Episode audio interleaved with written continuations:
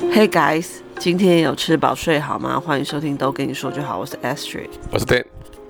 如果拒绝是一门课的话，我这一科一定每一次都挂掉。我觉得拒绝别人是一件很难的事情，就是要把要把它讲的呃没有那么伤感情。Uh huh. 我觉得这一点很难，但是。Dan 是拒绝界的奇才啦，我只能这么说，我觉得他真的还蛮厉害的。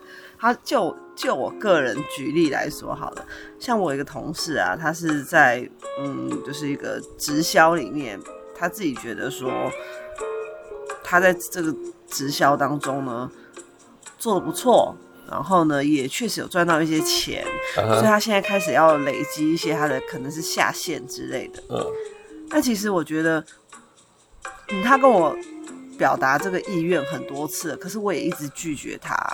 嗯，说，哎、欸，其实我真的不适合。那如果你要开团购，我是可以，我是可以跟你的团的。嗯、其实我也跟他买了不少东西，买了蛮多次的，就是希望说，嗯、呃，就是表达我的，因为毕竟是同事啊，毕竟是同事会遇到，对，所以我我也在你这边跟你消费，希望这样就好了。那如果说要再进一步的话，我真的是，你刚干嘛打哈欠？因为现在是刚起床。我觉得你这样没有礼貌。好，那回到这里，我就觉得说，我已经明示我没有兴趣，而且我也不想要去跟陌生人，因为他希望我去跟陌生人，比如说他说丢垃圾的时候，可以跟旁边不认识的邻居推销东西。哦、我觉得天哪，这个我真的。做不到，所以我就直接跟他拒绝了。Oh. 但我不知道是不是我太委婉，导致他一直不放弃。你没有给他打一个哈欠？我没有像你那么讨人厌。那我要举例说，我为什么说 Dan 是拒绝界的奇才？有一次呢，我们去呃理理发店，对，因为 Dan 要剪头发，然后那个呢是呃还有问说，就是他。不是那种快剪而已哦，他剪完了还会可能帮你头皮按摩啊，做一些护理啊。啊，这一边在帮他嗯、呃、洗头的过程中，就当然会想要推销嘛。他说：“哎，要不要来试试看我们的这个护发的课程啊？”然后就讲了一些，就最后呢，Dan 怎么回他？哦，可我家住离这里很远呢，我家住很远呢。没有，你直接跟他说，嗯，可。你说，可是我家住北头，我坐在旁边，我听了我都傻眼。我想说啊，这是什么什么回答？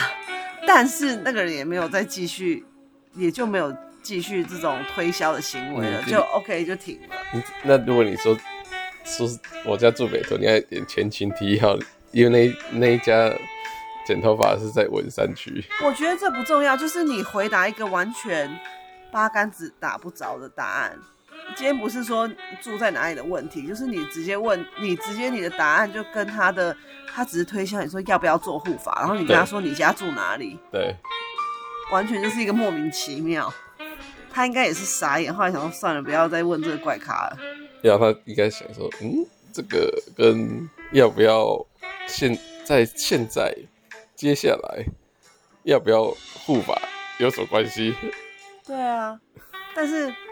哎，我也不知道，因为我会觉得，所以他就他就愣了一下，然后先表情愣了一下，然后进入一个思考状态，一在一两分钟，然后就继续剪他的头发了，非常好。因为我觉得被 亲友推荐，就有点像是在街上被强迫推销爱心笔的感觉一样，嗯，就是很他会一直。嗯，也不能说紧咬不放，这样好像有点可怕。就是他们真的是锲而不舍的在问这件事，欸，哎、嗯，那你又不想要太撕破脸，或者是说让那个场面不好看嘛，对不对？所以你一定是尽可能的委婉，嗯，但是你又不能够，你要自己抓好那个距离，不能说委婉到他真的都听不出来你是说不要，可能还他还会觉得说你还有。有一点点保留，嗯、就是他还有机会。对啊，好，我要请问这位奇才，如果是你的朋友一直想要带你进入呃美好又安全的这个世界，就是他们这一个这一条线里头，你要怎么拒绝？哎，你跟他是同事哦，你们每天会见到面哦。对对对。好，试试看，奇才试试看。没有这个这这这个方式有很多种啊。你第一个，你可以先说，你假设他推的 A 产品，你说，哎，你你其实你已经加入 A 产品了。过了哦，对曾经加入过了，或者是说你也加入 A 产品的敌对阵营 B 产品了，所以你已经也就是你也算是他的同行了。那你拉我 A，我可能会拉你 B 哦，你要不要？或者是说你自己本身没有在做，你可能可以说，呃，你的兄弟姐妹有在做。然后你你已经是他那边的人了，所以你没办法重复加入，或者是你的爸妈有在做，反正他也都不知道了，反正你就随便讲嘛，这是编故事，编故事比赛，所以你就是编的越你想要，反正你都不用管他是真的假的，你就你你就想到什么你就编讲什么这样子，因为他也是随便编个故事来来框你，你也编个故事来框他，这样就可以了，是不是很好？嗯。呃，这一集的结论就是，我真的很抱歉各位，我不应该说他是奇才，因为他就只是一个胡言乱语的无赖而已，因为他就是乱讲话。你在讲什么 A 品牌、B 品牌呀？对啊。啊，B 品牌有谁？你觉得现在有谁？根本就没有。为什么没有？别家大间的这一种，还有他一定会觉得说，好啊。那就是一个 crossover 的概念，你来参加我的，我也可以参加你的，说不定他觉得没关系，我只是多卖一条线的产品。哇，你这下更糟糕了，还要跟他越越陷越深。不会，你这个你这样子很难自己去不会自圆其说。你提一个更贵的就好了。他卖你，那卖你产品，你卖到灵骨塔，谁谁赚的多都不知道了，对不对？你说，他跟你说你现在保健食品，你跟他说你以后，那你的生生前契约签了吗？哎、欸，那你这样子你就没有考虑到你们两个人是每天可以没有要见面的这个关系？不会啊，你就是说好东西互相分享。我你就是说，哎、欸，我们也是互你，那你觉得觉得看在你这么热心的跟我推销分上。我也跟你介绍一个好东西，我平常不跟人家讲的，你就是也是拿那一套再跟他讲回去就好了，因为他一定会好言好气的跟你讲，因为他也是要来摆一个低姿态跟你做好朋友，所以他来才跟你推东西，所以你也要摆一个更低姿态跟他推更贵的东西，这就是这样啊，对不对？然后你就说，其实啊，哇、哦，你身边也是有时候也是会遇到很多意外啊，顺便帮他卖了保险，哇，对不对？然后直接成为你的客人，就算你没，他说：“哦，我跟印象中你好像没有在做这个。”你就说：“可是我谁谁谁，你就讲个真的有在做的，有在做这个。”然后他我我有跟他买，我觉得很好。他他他就觉得哦，所以你要介绍我给他的是，然后他因为他也要希望你加入他，所以他也可以马上说：“我不要。”你说怎么会这样呢？那你就换成，你就换成一一步步进逼，换你问他说为什么不要呢？这个其实怎么样怎么样啊？就是把你以前听到的那一套再把它原封不动再还给他就好了，对不对？这个脸皮要很厚。不会不会，那我只好跟他说，请跟我先生联络。没有啊，你就找，你就买 找个买升级企企业一次五十万起跳的那种那种豪华套餐。豪华 U 的套餐给他就好了，对不对？你有什么被推荐，嗯，然后你也觉得啊，有点难以拒绝的例子吗？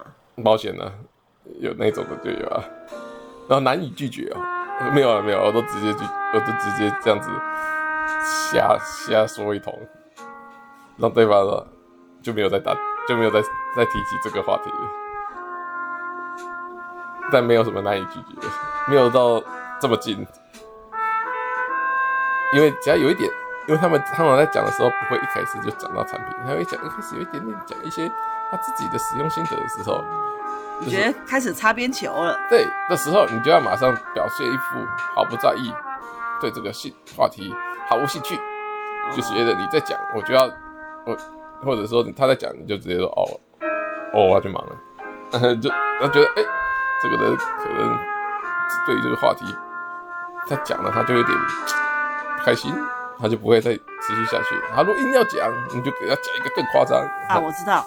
我知道谁跟你提要求，嗯，你无法拒绝，你一定会哦，我妈妈答应，呃，我妈妈哦，我本来是要讲你女儿的，哦，她还没有说提要求啊，嗯，因为我要讲的是我们之前啊，就是我怀孕的期间呢、啊，就是有时候我们去逛一些，嗯，比如说像卖玩具的，然后他他就说，我以后绝对不会买这些玩具给他，哇，这那么贵，这怎样怎样。